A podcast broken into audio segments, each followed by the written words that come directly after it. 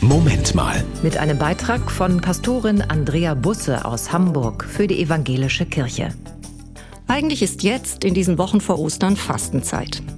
Früher war es üblich, sich mit Fasten auf die großen Kirchenfeste vorzubereiten. Es sind viele Regeln entstanden, was man wann essen darf und was nicht. Und es wurde genauso viel Energie darauf verwendet, diese Fastenregeln zu unterlaufen. Manchmal ziemlich kreativ.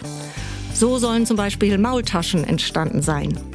Ein Laienbruder wollte den Mönchen im Kloster Maulbronn in der Fastenzeit Fleisch unterjubeln und hat es im Teigmantel versteckt.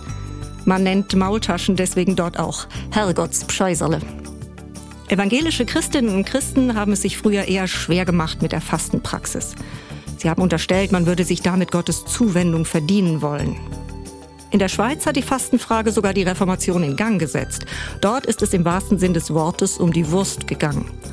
Ein Buchdrucker musste nämlich einen Termin einhalten und damit seine Gesellen gut arbeiten konnten, hat er ihnen Würste vorgesetzt. Und das mitten in der Fastenzeit. Es gab einen großen Skandal und der Schweizer Reformator Zwingli steckte mittendrin, weil er mitgegessen hatte, wenn auch nicht die Würste. Ausgerechnet Zwingli hat damals etwas geschrieben, was für mich das Fasten sinnvoll macht, nämlich dass Maßhalten wichtig ist und dass man aber sparen soll, um anderen helfen zu können. Also nicht im Dienst des eigenen Seelenheils, sondern im Dienst des Nächsten.